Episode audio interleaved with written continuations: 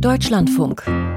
Corso. Kunst und Pop. Sechsfach nominiert bei den Oscars jetzt am Sonntag ist Top Gun Maverick mit Tom Cruise, einer der erfolgreichsten Filme des vergangenen Jahres, für dessen Flugszenen mit Militärjets eng mit dem US-Verteidigungsministerium zusammengearbeitet wurde. Das haben wir hier in Corso auch schon beleuchtet.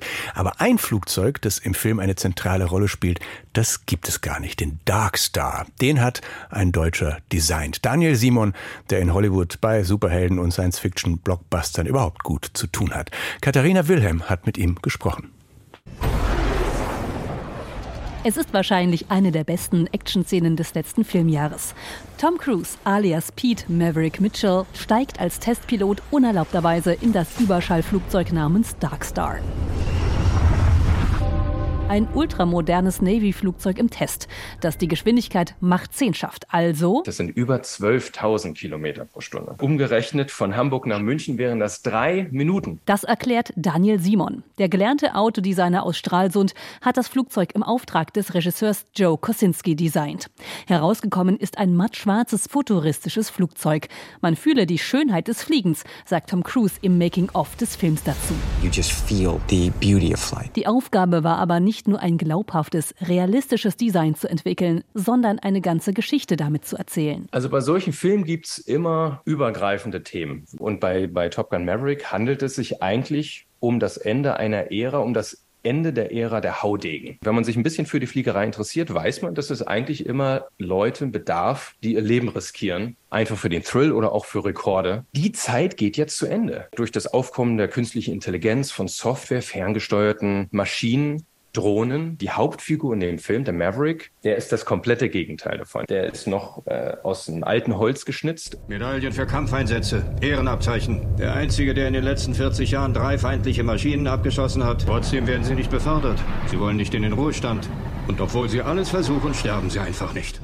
Daniel Simon hat in Deutschland unter anderem für den VW-Konzern gearbeitet. Sein Buch über futuristische Automobile und Flugzeuge, das er 2007 veröffentlicht hat, weckte das Interesse von Regisseur Joe Kosinski, der damals an dem Sci-Fi-Film Tron Legacy arbeitete und der Simon als Designer dabei haben wollte. Das hat mich so fasziniert, dass ich relativ schnell meine Koffer gepackt habe und dann äh, aus Berlin einfach einen Flieger nach Los Angeles genommen habe. In den USA ist er geblieben. Mittlerweile lebt er in Florida. In Filmen wie Oblivion, Captain America und Star Wars sind Daniel Simons Designs unter anderem zu sehen oft sehr futuristisch und abgefahren. Bei Top Gun Maverick sollte das Flugzeug nah an der Realität sein. Gebaut wurde das Modell deswegen auch bei Skunkworks, einer Abteilung des Flugzeugherstellers Lockheed Martin, die für Experimentalflugzeuge und geheime Projekte bekannt ist. Das Design des Filmflugzeugs ist so realistisch, dass China seine Satelliten darauf ausgerichtet haben soll.